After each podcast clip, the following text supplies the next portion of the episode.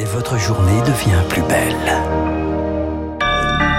Journal incontournable, Augustin Lefebvre. L'Ukraine pourrait bientôt recevoir des chars léopards de fabrication allemande. D'après la presse d'outre-Rhin, le chancelier Olaf Scholz doit annoncer à la mi-journée l'envoi par son armée de ses blindés sur le front ukrainien. Il devrait également autoriser les pays qui en possèdent, comme la Pologne, à faire de même. Les syndicats veulent trouver le bon tempo dans la mobilisation contre la réforme des retraites avant la prochaine journée de manifestation. Mardi, conférence de presse aujourd'hui des huit dirigeants des organisations syndicales. Ils seront ensuite reçu par la Commission des affaires sociales de l'Assemblée. Et puis, euh, trafic toujours perturbé, gare de l'Est à Paris au lendemain d'un acte de sabotage. Un Transilien sur deux et un TGV sur trois circuleront aux heures de pointe, un sur deux dans la journée.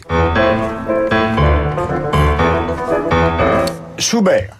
C'est l'intégrale des symphonies de Schubert, je développe un petit peu, hein, euh, qui est donnée euh, à partir de vendredi au théâtre du Châtelet à Paris, vendredi, euh, dimanche et mardi prochain. Huit symphonies qui couvrent la carrière du compositeur de ses années de jeunesse à l'inachevé, commencé quelques années avant sa mort en 1828.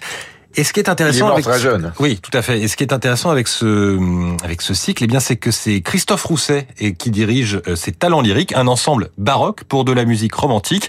Alors forcément, ça doit donner un résultat intéressant. En tout cas, le chef a été très enthousiasmé. C'est quand il a reçu l'invitation du Châtelet. On a fait beaucoup de Mozart, du Haydn, et le fait d'arriver euh, par ce qui précède est certainement une, chose très intéressante et donne une fraîcheur à l'interprétation qui est assez évidente. Schubert était très influencé par Mozart et Haydn, en particulier dans les six premières euh, symphonies. Puis après, il se passe complètement autre chose. C'est une approche qui sera nécessairement différente de ce qu'on entend dans les orchestres romantiques habituels.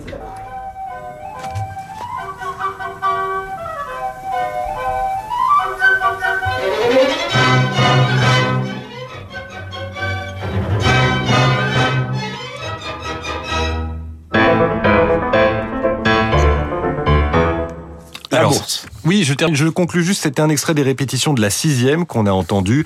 Et donc pour euh, découvrir le résultat final, c'est au théâtre du Châtelet à Paris à partir de vendredi. Pas de captation prévue. C'est pour l'instant la seule possibilité d'entendre ce cycle. La bourse, effectivement, c'est avec Sylvie Aubert d'investir le journal des finances. Quelle tendance à l'ouverture, Sylvie? Bonjour. Bonjour mon cher Augustin. Bonjour à tous. Eh bien, après un tout mini gain de 0,3% hier, le CAC parvient à se maintenir au-dessus des 7000 points. C'est le cas ce matin. 7069 exactement. Wall Street a terminé en ordre dispersé. Nous sommes en pleine période de publication de résultats. General Electric et 3M ont déçu. Microsoft qui a remis sa copie après bourse pourrait chuter à l'ouverture. Le groupe est en perte de vitesse, même dans le cloud. Du côté des banques centrales, eh bien, c'est la politique monétaire de la BCE qui est sous les projets en ce moment, la Banque Centrale Européenne pourrait relever ses taux de 100 points de base au cours des prochains mois. C'est ce qui se murmure sur les marchés en ce moment après les bons chiffres PMI annoncés hier. Ils indiquent un retour de la croissance en Europe, ce qui pourrait nourrir l'inflation. Ce, matin, on va regarder Alstom qui vient de publier une progression de son chiffre d'affaires trimestriel et de ses prises de commandes. Et en plus, le groupe a confirmé ses prévisions pour l'année. Sylvie Aubert, Investir pour Radio Classique. Merci Sylvie, il est 9h06 sur Radio Classique. Merci d'être à l'écoute de notre radio. Voilà, et notamment le week-end par exemple, et bien évidemment la semaine, bien évidemment la matinale, bien évidemment Franck dans un instant, mais n'oubliez pas le week-end.